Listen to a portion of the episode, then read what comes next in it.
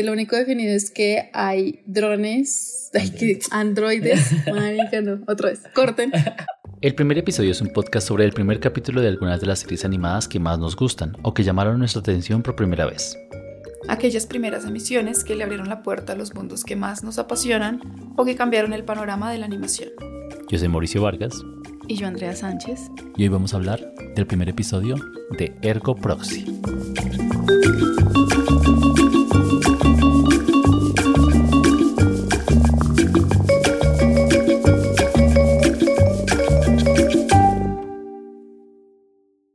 Ergo Proxy es una serie que por mucho tiempo ha sido como, a ver, yo la llamaría como de culto, o sea, yo la conocí así como esas series que, que de los verdaderos otakus como que conocían y realmente Netflix siempre la catalogan como tesoros ocultos, como este tipo de series que hay que ver que no es como fácil de digerir, pero que hay que ver. Entonces por eso la escogí, pero cuéntame qué te pareció. Bueno, pues a mí me costó mucho entender qué estaba pasando. Creo que hay cierta despreocupación eh, al principio de, o sea, como que al principio de cada contenido que estamos muy acostumbrados a ver, están muy preocupados porque se entienda en dónde estamos, quién es el personaje, qué está pasando, cuál es el objetivo. Yo siento que aquí hay una despreocupación em, por la razón, por el, el, el, personaje, por, el, por explicar. No, no están preocupados por explicar. Están creando una atmósfera, creo que eso sí. Está creando como un ambiente, una sensación y creo que ese desubique que, que uno le provoca, como que esa, esa falta de entender racionalmente la historia, también eh, pues como que alimenta esa sensación de, de estar desorientado y creo que eso es no sé, percibo que esa es una de las intenciones. Como estamos en un contexto no muy definido, lo único definido es que hay androides y que si hay una gran marca o sea, como que sí marcan mucho la diferencia entre humanos y androides. Androides al servicio de los humanos y, y bueno, es un contexto que uno podría también catalogar como futurista. Pero no explican muy bien cómo llegaron ahí ni nada. Siento que están más metidos. Es como si uno, como que suponen que, que no sé si es dan por sentado o dejan que uno se sienta desubicado eh, en que en, en, el contexto entero, sino en dentro de esa normalidad de ese, de ese mundo que para nosotros es anormal, pero ellos lo toman como algo ya normal, existe algo anormal. O sea, para nosotros doblemente anormal. Todo está normal, claro, todo es nuevo. Sí, para nosotros todo es nuevo, pero ellos ya, o sea, como que empiezan de una base en donde todo es normal y hay algo anormal, que es ese ser extraño que sale al principio, que es como, como medio fantasmagórico, medio monstruoso, medio humanoide y que, y que es el que aparece luego como eh, atacando a, a, lo que creo que es la protagonista. Sí. ¿Cómo se llama? Eh, no, también se me fue. Que es como un agente. Y, y eso es lo anormal dentro de ese mundo y como que actúan todos como si todo fuera muy normal, menos ese nuevo ente. Y, y, y creo que es como hacer, como que eh, la serie hace la vista gorda que para nosotros no solamente eso es anormal, es anormal ese contexto. Mm. Es anormal que hayan androides, es anormal que hayan esa división como de ciudadano y no ciudadano, que veo que es como algo importante en ese contexto y que no, todavía no entiendo yo a qué viene eso de que hay gente que es ciudadana, hay gente que no es ciudadana, hay androides y hay como diferentes clases de androides también. Eh, todo eso siento que es importante, pero en este primer episodio deciden no darle importancia, sino dar una atmósfera. Eso es lo que yo pienso. Eh, no me disgustó, no sé si decir si me gustó, es que no estoy muy acostumbrada a ver esto, pero me, me, pues me llamó la atención, sí, sí me, sí me gustó. Puedo decir que sí me gustó. Me pareció muy, muy raro, extremadamente raro pues no estoy acostumbrada, pero me gustó. El episodio que vimos se llama El despertar y en él conocemos la ciudad de Romdo, donde aparentemente humanos y androides conviven en paz. Sin embargo, gracias a una serie de ataques que involucran al nuevo virus cojito, se asigna a la investigadora Riel a un caso que la enfrenta a varios monstruos humanoides y le muestran que algo terrible está creciendo en la ciudad. Yo lo había visto completo, pero hace una cantidad de años que ya no me acordaba de nada. Me acordaba tal vez de la protagonista, claro, me acordaba tal vez de los, del look general, que todo era como muy a los grises, muy oscuro, muy... Yo siento que es como el intento del anime de lo que en, la imagen real intentó hacer como Blade Runner, como... como ¿Eso cómo se llamaría? Como un cyberpunk, como, como estos futuros distópicos eh, donde visualmente intentan compensar con que todo a pesar de que hay un gran avance tecnológico, pues todo es como muy gris y pesimista. Y recuerdo que eso me atrapaba mucho cuando la vi en su momento. No recuerdo nada más y ahorita que la veo me sigue atrapando eso, o sea, las escenas donde ellos se meten como a los edificios, están en las reuniones, están interactuando con los aparatos, están en las oficinas.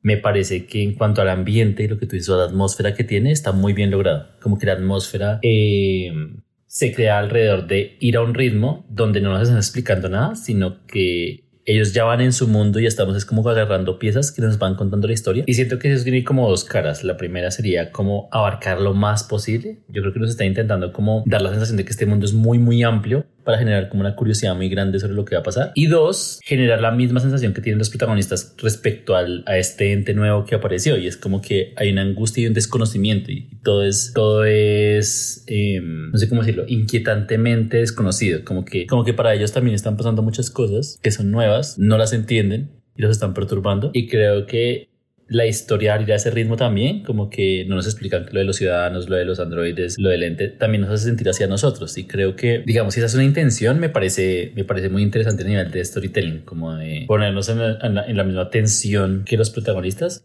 a través de la estructura y no a través de la historia. Eso, eso me, me, me llamó la atención. No sé si es la idea, pero me llamó la atención. Ergo Proxy es un anime cyberpunk escrito por Dai Sato, dirigido por Shuko Murase y producido por Manglove. La serie se estrenó en el 2006 y contó con 23 episodios. La historia tiene lugar en un futuro utópico donde los humanos y los androides Autorave coexisten en paz. La historia comienza cuando el virus Cogito hace a los androides adquirir conciencia, lo que desata varios crímenes y asesinatos.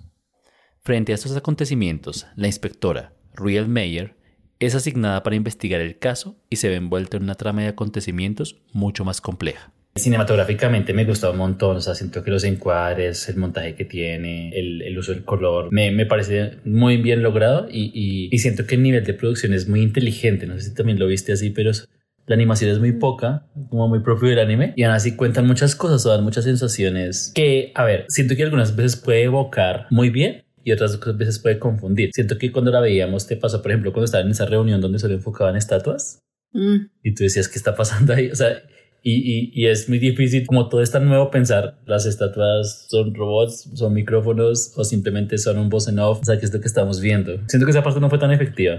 Sí, eso fue muy raro. Pero yo sí llegué a pensar que estaban, que, que las estatuas eran seres que hablaban.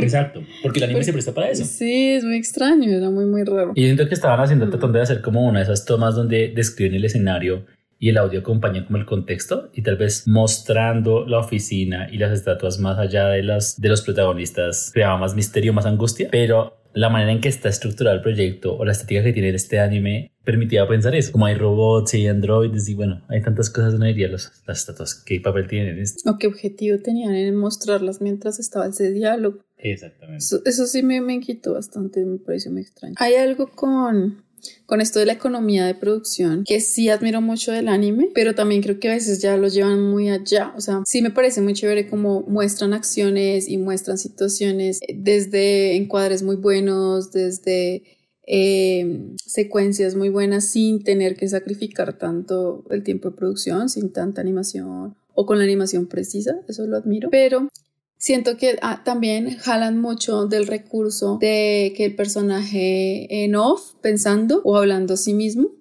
explique cosas. Y es un, pues puede ser bueno a veces, a veces es un buen recurso, pero a veces ya es como, no sé, como que se siente muy falso y uno a mí me saca del contenido. Como, no sé, la chica protagonista durante todo el tiempo, pues uno ve que está aburrida, que está cansada, que tiene mala cara, que es como que no le gusta lo que está haciendo o, el lugar en donde está. Pero cuando la chica misma dice como, ah, esto es muy aburrido, como todo. Es como, no, me sobra que digas eso porque ya estoy viendo tu cara todo, tu cara todo el tiempo y, como que ya se siente entonces no como un personaje eh, real, sino, sino yo ya me salgo completamente y digo, bueno, sí. esto lo pusieron ahí. Y sí, creo que ellos se, se, a veces recaen más de lo normal en esos diálogos internos de los personajes. Sí, es verdad. La dirección de arte buscó crear un mundo distópico que mezclara los elementos del futuro con algunos elementos tradicionales del Japón. Además, la animación que mezclaba 2D y 3D permitió darle mucha credibilidad a los androides y a los momentos más reflexivos de los humanos. El arte ayuda a entrar en una historia gris y existencialista, a recorrer los temas de una forma más sensorial y acompañar a los personajes en un planeta en decadencia. A mí, a mí en este, en este proyecto me gusta mucho el diseño, creo. El diseño de los androides me parece, me parece como rico, como que los androides no son así como completamente brillantes y mecánicos, tienen como una variedad de, de manifestaciones, de texturas, incluso el, que ayuda a la protagonista tiene como unos pliegues como si fuera medio piel, medio cuero, eh, medio tejido vivo, no sé, tiene, tiene, Tal vez hace parte de su naturaleza androide, no sé. Pero siento que, que eso le agrega algo muy fresco y como muy crudo, tal vez, al, al hecho de, de, la historia. Como que no son androides mecánicos así, simplemente lata que le pueden pasar cosas, sino tienen una, un diseño que tal vez a uno le permite como pensar que, que es más complejo que eso, que es más complejo que un robot, tal vez. Creo que la idea en la cultura popular del robot es como un juguete, ¿no? Como algo que está ahí, pero siento que un androide así como con más piel y más textura y más detalle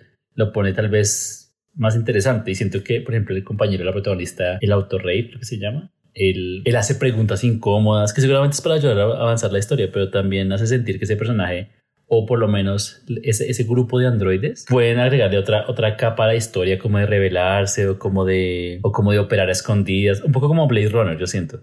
Y es como le dan, le dan un grado de, o una dimensión adicional al personaje solo con el diseño.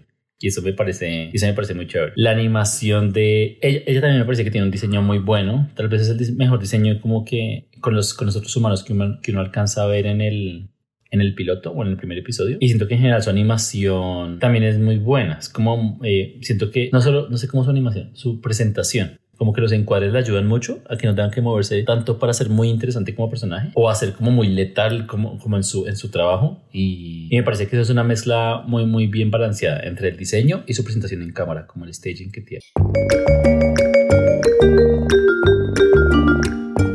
El miedo a la tecnología que conocemos hoy empezó a formarse desde la revolución industrial donde un grupo de artesanos ingleses llamados luditas protestaron a principios del siglo XIX contra las máquinas que los dejaba sin empleo. Un par de años después, en 1818, surgiría la primera novela de horror a las máquinas, Frankenstein, una obra que fue pionera en todas las historias que describen las terribles consecuencias de buscar en la tecnología el poder de ser más fuerte que Dios y la naturaleza. Durante el siglo XX, el horror a las máquinas dejó atrás a los monstruos y científicos locos para enfocarse en los viajes espaciales, la inteligencia artificial y la amenaza de nuevas fuentes de energía. Hoy en día, nuestros miedos a la tecnología incluyen miedo a la pérdida de la privacidad, la pérdida de nuestra autonomía, al colapso ambiental, al origen de la inteligencia superior que no comprendemos y a la pérdida de nuestra identidad, de nuestra humanidad y nuestros valores como sociedad. Tal vez el género que más se acerca a lo que vemos en Ergo Proxy es el cyberpunk, un subgénero de la ciencia ficción caracterizado por un desbalance entre el acelerado avance tecnológico y la pobre calidad de vida. En estas historias vemos increíbles avances tecnológicos en un mundo socialmente colapsado y con una clara decadencia humana. Eventualmente, el cyberpunk le dio la bienvenida al steampunk y ahora al solarpunk. En su origen, la ciencia ficción giró en torno a la revista Nuevos Mundos, donde el editor Michael Moorcock rechazaba la idea del arquetipo tradicional del héroe y buscaba historias con enfoques más psicológicos y biológicos, junto a conceptos químicos, sintéticos y espaciotemporales. Esto influenció a muchos escritores cuyas novelas e historias alimentaron otros medios, en el cine pudimos ver a Blade Runner, Matrix y Terminator. En la televisión tenemos series como Black Mirror y Westworld. En el cine animado tenemos a Akira, Ghost in the Shell, El Gigante de Acero y Los Mitchell contra las máquinas. Y en las series animadas tenemos The Big O, Genlock y Bubblegum Crisis. Aunque también hay series con visiones menos distópicas del futuro tecnológico, como Futurama, Los Supersónicos y Mi vida como una robot adolescente. Recomendamos el ensayo sobre Matrix del libro Ensayos de la Sala Oscura de Fernanda Solórzano. Eso que dices de, de, los androides que podrían estar, sí, como eh, confabulándose, aliándose, preguntando cosas. Pues de eso, pues yo entendí que ese es el virus, ¿no? Sí, yo El virus es la conciencia del androide. Yo también sentí. Y es como que matan a los androides que tienen el virus. Eh, y creo que, bueno, casi siempre que hemos estado frente a contenidos que hablan de la inteligencia artificial, pues ese es el peligro, ese es el reto, ¿no? El miedo, sí. Como, cómo evitar que, que pase la barrera de la, de la conciencia. Y no sé, yo, yo no sé si ese tema ya se agotó o es que llegó a un callejón sin salida.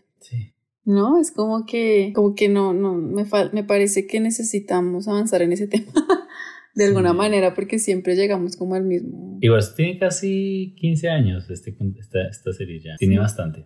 Pero sí, y siento que en este específicamente hay mucho del punto de vista de los humanos, ¿no? Por ejemplo, esta escena de la señora que tiene una hija robot y la quiere cambiar, o de los ciudadanos que no pueden ser ciudadanos pero son humanos y no pueden acceder a la ciudad siento que también es un punto de vista de, de no, los humanos, los humanos son, son despreciables de acá, ¿sabes? Como que siento que le agregan esa dimensión de, de, de, no es como que los, los robots estén manifestando porque sí, porque pueden, sino, sino hay un mal en, en esta sociedad que es propio de los humanos. Y tal vez eso, eso es como la, la revelación que, que están intentando como extinguir o no sé. Y tal vez eso sería un poco más fresco, tal vez siento que sí se ha tratado antes, pero, pero tal vez que el anime se concentre en esto, pues puede llevar a que, a que las escenas de acción o que las revelaciones sean un poco como más relacionables, ¿no? Como que uno también diga, uy, yo también estaría asustado si estuviera ahí porque me identifico con eso, o no sé.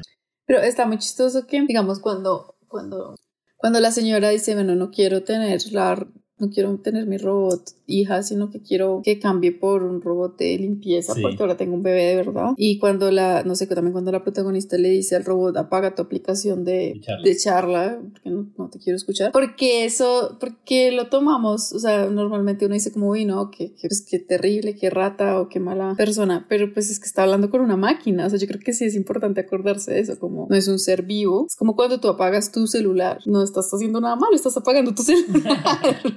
Pero yo creo que ese es, el, ese es el objetivo del storytelling y es como que empatices con los androides. Mm. Entonces no te muestran, no te muestran un, un, un androide manejando un carro y solo diciendo hacia dónde, sino preguntando y preocupándose por la protagonista. No te muestran un robot con forma de niño, sino acurrucada, diciendo mamá, ya va a llegar papá. ¿Sabes? Como que siento que hace parte del storytelling, ¿no? Y claro, debe ir anclado con, lo, con, ese, con esa preocupación de sociedad de seguramente cuidamos cosas que, que son inertes y le damos más significado al que tienen. Pero también siento que es la magia de la narrativa, ¿no? Como empatizamos con estos androides. E incluso si pensábamos que el virus como yo lo acabo de escribir, como el virus es parte de los robots y los humanos son los que son despreciables, uno hasta empatiza con la causa de los androides, como se están revelando porque esa gente es horrible. Pero siento que eso es, eso es, la magia de la narración, la que... La que claro, y también la ambigüedad. Sí. Que haya espacio para la ambigüedad. ¿Tú crees que la ciencia ficción, bueno, si, si lograras acordarte de otra, de otra película, otra serie, tal vez de imagen real que trata de este tema, ¿Tú sientes que esta empatía o esta ambigüedad, como tú lo llamas, se hace más fuerte por ser animación? No, porque no es real. Fíjate como en Hair. Sí. En Hair es imagen real y realmente pues lo que estamos escuchando siempre es la voz. Del, del, computador. Y uno tiene, y uno entra ahí, y uno, sí, ¿me entiendes? Uno entra en, pero yo creo que es por eso, por la voz, porque la voz muy humana, porque tiene hasta risa, tiene suspiros, o sea, tiene cosas que uno relaciona con un ser vivo, un ser humano. Estos, y estos robots físicamente puede que no sean tan humanos. Bueno, algunos, porque algunos sí son, digamos, la niña robot la señora, era muy, tenía un aspecto muy humano. Pero hay otros que no tanto. Sin embargo, tienen eh, lo que dices, lo de la charla, como mm. lo de poder amenizar y poder preguntar. Pero todo eso se puede programar, todo eso se puede programar. De hecho, creo que en algún punto eh, le quitaron varias propiedades a Siri de eso, ¿no? Como que ya las conversaciones eran, o sea, ya uno la podía llevar muy lejos y era muy extraño y, y decidieron quitarle bastante de eso y ya como que es un Siri es mucho más cortante. es más antipática. yo no empatizo con ella. ya no le da miedo apagar el celular. Entonces, yo creo que gracias a la misma capacidad que nosotros tenemos de ver una película o leer un libro y sentir, sí como, como imaginar, creer, llorar, reír con ese contenido. Es la misma capacidad que nosotros nos permite llegar y confundir los sentimientos de una máquina con los de una persona cuando está bien mimetizado. Pero pues... Y tal vez por eso nos, nos como podemos entrar a ese tipo de historias, a pesar que, que hace gran parte de, de esos miedos que tenemos como sociedad, como a las enfermedades, a la tecnología, al futuro, hace que uno pueda crear esos personajes con los que uno empatiza y uno puede como empezar a colocar lados y todo. Y no tiene nada que ver con que uno es humano y un personaje es humano y otro es un androide. No, tiene que ver como con las motivaciones, ¿no? Y con, y con lo que tú dices, como, como lo acompañan de, de, de deseo, no sé cómo decirlo, de, de ansiedad, de... Claro, porque funcionan como espejos. Sí. Uno, uno puede proyectarse ahí completamente, como en una historia uno se proyecta ahí y, y, y, eso lo ayuda como a entender su propia historia, su propio hacer. Sí, es súper bonito eso. O súper tenebroso, porque siento que siento que esa serie va, va, un poco hacia eso, como, como empatizar con los personajes que están atrapados, que tienen miedos, que necesitan escapar. La serie utiliza ideas de René Descartes como base del argumento y diseño de la serie. Descartes planteó la frase que conocemos como pienso, luego existo, o en latín cogito ergo sum que observando una traducción más fiel sería pienso, por lo tanto soy. Una base para la búsqueda de la identidad que atraviesan los personajes y de donde salen los nombres para el título de la serie y para el virus que brinda conciencia a los androides. El show cambia de géneros mientras avanza pasando por el misterio, el horror psicológico y el drama. Para muchos es una muestra del anime de los 2000, donde le otorgaban suficiente libertad a directores experimentales para explorar temas y formatos usualmente considerados no lucrativos o poco comerciales. Como, como cierra el episodio, es como que llega alguien al baño, llega un gigante y luego llega la, la, la del principio, la que se veía como escapó del laboratorio, Sí, y empiezan a luchar. Y creo que ahí ya entra mucho más en lo que uno conoce como, como no sé, lo típico y lo, las luchas de cosas gigantes y raras y esto. Pero lo que me pareció muy extraño es que la protagonista se muestra como un, se- un agente como muy versátil que puede pelear y en esa escena como que se derrumba, ¿no? Sí. Y no pelea, sino se derrumba. Sí, es como muy extraño porque en la, en la, en la primera interacción que tuvo con la criatura, ella no, no dudó en dispararle, en reaccionar. Pero aquí, bueno, a pesar que no tiene su arma, igual se, se paraliza mucho, es verdad. A mí me descolocó un poco es el final, como, o sea, siento que es como que muestra mucho y tal vez como que la atmósfera se cae un poco. Seguramente es como para continuar en el episodio y despertar algún tipo de interés, pero siento que para mí fue sorpresivo ver que eran personajes diferentes. O sea, como que al principio que estaban en el laboratorio, yo había conectado tal vez durante el episodio que era el que estaba matando los... No, se mata.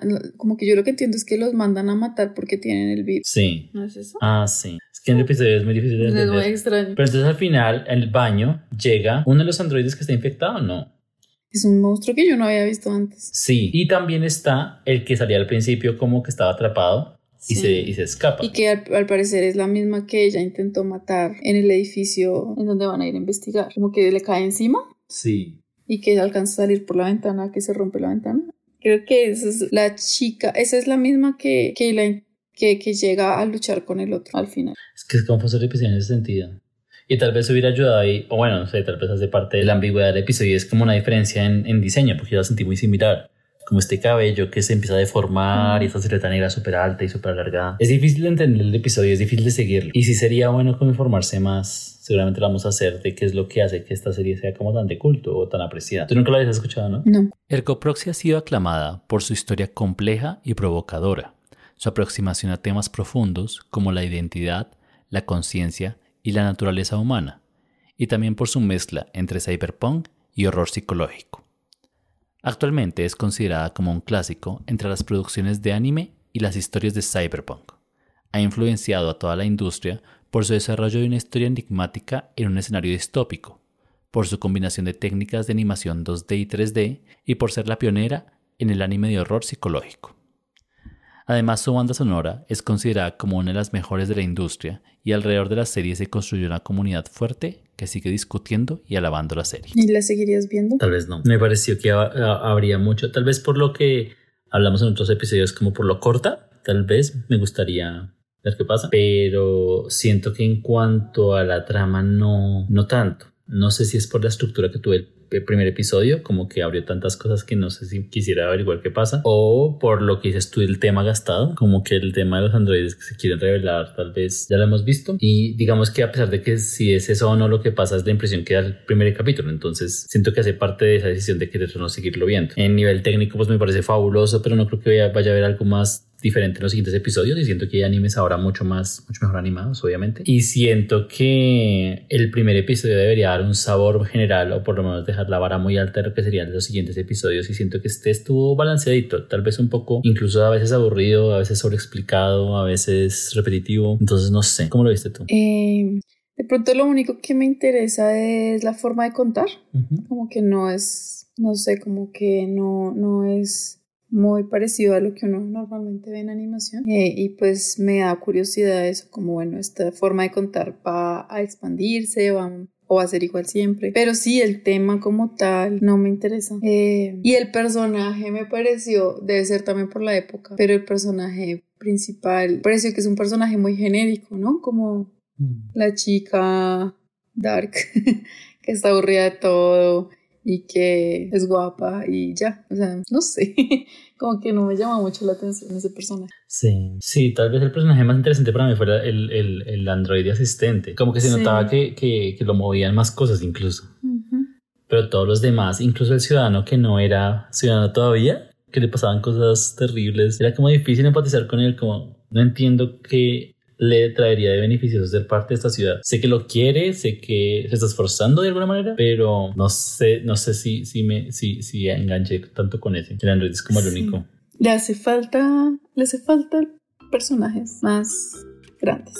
Muchas gracias por escucharnos. Si te ha gustado este episodio, compártelo en tus redes sociales.